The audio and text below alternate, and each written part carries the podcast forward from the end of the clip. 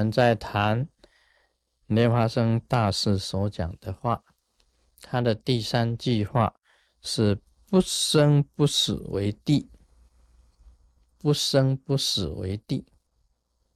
这个“不生不死”很难解释，但事实上，我们啊行者到了境界到了，就知道的。他这一句话是领悟很高的一句话，有很深的哲理在里面。我们看这个娑婆世界啊，你眼睛看过去，众生皆有生，众生皆有死，哪里有不生不死呢？但是你在进一步的更高的。境界里面，你看所有的众生，生跟死啊是平等一位的，平等一位的。我以前讲过，生啊是死的开端，死也是另外一个生的开端。也就是说，你出生的时候啊。你不过你的生命的元素啊，进到一座房子里面。你死的时候啊，是离开这一座房子，然后又搬家，又进到另外一座房子里面。所以生死是平等的。在我的眼中啊，看娑婆世界的众生，我讲过啊，都是古人，古人呢。也就是说，也不只是古人呢，因为我们所有的人呢，可以讲都是古董。我讲的这个古董啊，只是你外形上你是新的，内在的都是古的，因为你转世了好几世了嘛，你已经转转世好几世了，你转来转去，转来转去，都是在转世的过程当中。六道轮回，你不过是在转世，在一世一世的转化。一看过去呀，哇，原来都是古董，都是很有价值的，都是很有价值的。每一个人其实都是古董。一看过去呀，哎，原来你以前活在日本呢，啊，说不定你当过日本天皇。这个都是一种转世的过程嘛，历代的当中啊，你都转借过的，都是在转借，都在轮回，在轮回当中。那么我讲生死平等，生跟死既然是平等，那么莲师讲不生不死，表示他的境界已经到了很高的一种领悟、一种开悟的境界。生死也不过是一时的现象，生也是一时的现象，死也是一时的现象。在过去啊，你便没有这个新的生命，便没有出现过。死了以后啊，这个生命呢也就消失了，也就消失。这只是外形上的，本来就没有生死。这个解释本来就无生死。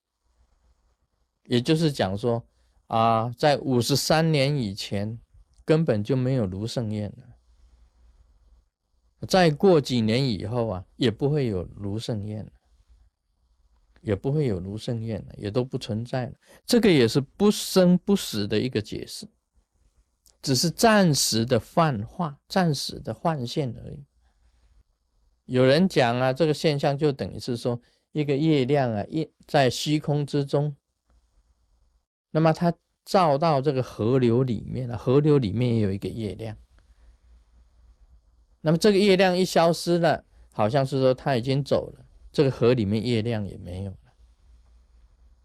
这人生啊，如同幻象，幻这种幻呢，显现出来的湖里面的月亮一样的，这个也是不生不死的一个解释。所以，对生命透彻的观察的话，真的无生也无死，不生也不死。在领悟更高深的来讲，在领悟深的人来讲，更深更广的，他有他的佛性，他应化到世界里。像师尊来讲起来，阿弥陀佛，他的佛性是阿弥陀佛，他这一次应化就变成卢胜彦。那么他前几世也应化，他变成莲华生大士。莲华生大士也是阿弥陀佛的应化，莲师也是阿弥陀佛，莲华生大士也是阿弥陀佛的应化，是阿弥陀佛的身，释迦牟尼佛的意，观世音菩萨的意，莲华生大师也是阿弥陀佛的应化，无量寿佛。所以很奇妙的。舍利佛也是阿弥陀佛的应化，释迦牟尼佛旁边的两个大弟子，目犍连是药师如来的应化，舍利佛是阿弥陀佛的应化。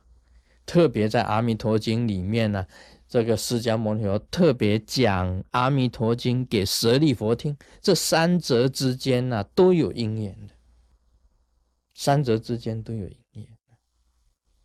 还有很多阿弥陀佛的应化呢，无数量的阿弥陀的应化，阿弥陀佛一直在加持他的应化身，在娑婆世界度众生。我们问阿弥陀佛有生有死吗？当然没有，他是无量寿佛，无量寿是很长远的，也就是说他的寿命呢是无量的，无生无死的。那么，请问他的应身有生有死吗？当然也是无生无死，不过是他放一个光照那个娑婆世界一下而已啊。他再把光收回来，哪里有生有死？没无生无死。这个无生无死为地，不生不死为地，这是莲华生大士本身讲的话。这个就话就是很深奥了，很广博了。娑婆世界的众生啊，为幻象所迷，认为人有生有死。真正的真理是无生无死，不生不死的。